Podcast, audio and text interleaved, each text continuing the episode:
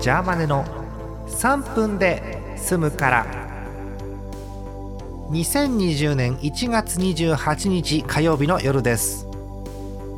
いやクレープうまそう。あのさっきまで、えーまたテレビなんですけどマツコの知らない世界見てて最近2本立てなのになるね。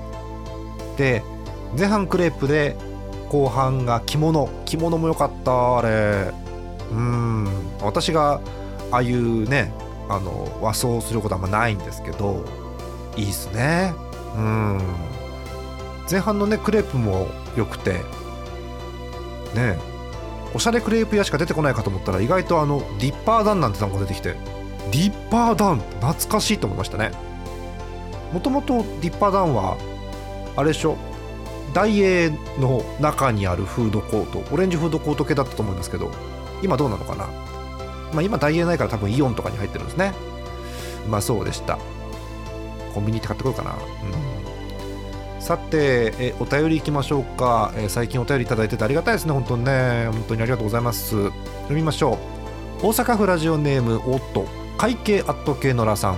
ありがとうございます。ジャマネさんこんばんは。こんばんは。以前モックさんゲスト会の文具会で話されてたポメラ。あったねポメラの話。若干私ついてきてなかったけど。うんあった。え私もその特徴を一度体験したいと思い家電量販店を探し回ってようやく実機を見つけました。おー見つけた。しかもモックさん一押しのキーボードが展開するタイプと通信ができるタイプの両方。